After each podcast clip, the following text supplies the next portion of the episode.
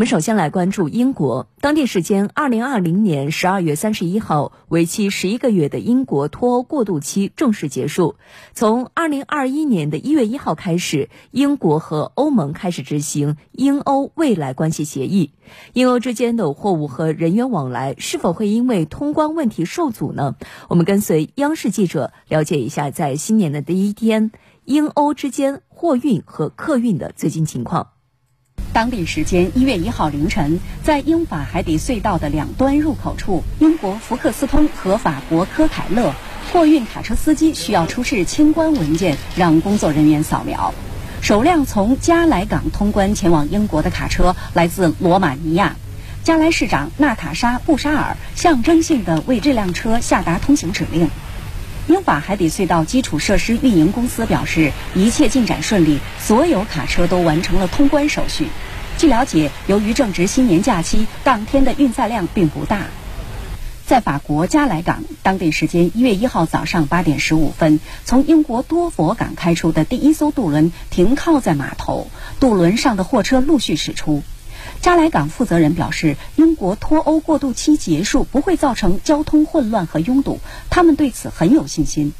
据介绍，法国方面投入使用智能边界系统，货运公司需要提前在系统内填写货运信息，在口岸过关时只需完成一次快速扫描，扫描后显示绿灯则卡车通行，若亮起橙色灯则卡车需要接受更多检查。往来于英国伦敦圣潘克勒斯车站与法国巴黎北站间的欧洲之星列车，一月一号当天也正常运行。第一批旅客在到站后表示，感觉和以前没什么两样。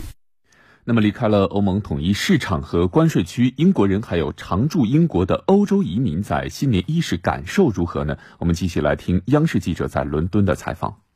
大本钟在二零二零年十二月三十一号深夜十一点敲响，标志着英国脱欧过渡期彻底结束，英国实现了脱欧。与此同时，英国正在面对新冠疫情的又一次爆发，英格兰大部分地区处于四级封锁的严格管控下，所以元旦这一天看不到与新年和脱欧相关的庆祝活动，大街小巷静悄悄的。在表面的安静中，一些伦敦居民告诉记者，他们希望在新的一年忘记喧嚣，重新恢复正常的生活。对于上百万居住在伦敦的欧洲移民来说，二零二一年的元旦和往年相比也没有太大变化。一些法国旅客在元旦当日乘坐欧洲之星返回常驻地伦敦，旅行过程几乎和以往一样顺利。不过，在今年六月底前，他们必须申请居英许可。有些人也在考虑申请英国护照，用双重国籍来规避种种不便。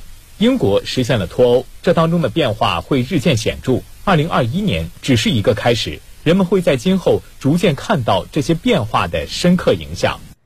二零一四年的九月份，苏格兰曾经就是否脱离英国举行过公投，最终呢以百分之五十五反对、百分之四十五支持的结果，选择继续的留在英国。当地时间二零二零年十二月三十一号，苏格兰政府首席大臣尼古拉斯特金便在社交媒体上发文说，苏格兰很快会重新的加入欧盟，暗示苏格兰会再次寻求独立。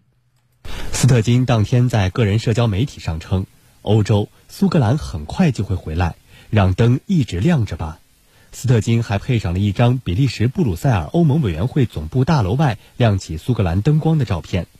斯特金此前就英欧达成的协议指责英国政府在有关渔业的问题上严重违背了当初对苏格兰的承诺。斯特金表示，英欧的这份协议对苏格兰民众来说是一个灾难性的脱欧结果。就像英国脱欧本身一样，是违背苏格兰意愿强加的。为此，他计划在今年举行独立公投，并领导苏格兰重返欧盟。尽管苏格兰举行公投需要获得英国政府的批准，但斯特金表示，如果英国首相约翰逊不同意公投，他不排除走司法途径。事实上，从2014年苏格兰政府首次举行独立公投以来，苏格兰独立就已经成了一个老生常谈的问题。而现在这一问题可能被进一步放大。分析认为，在2014年的独立公投中，多数苏格兰人投了反对票，是因为想保留欧盟成员国的身份。但随着英国正式脱欧，脱英入欧则成了苏格兰人的众望所归。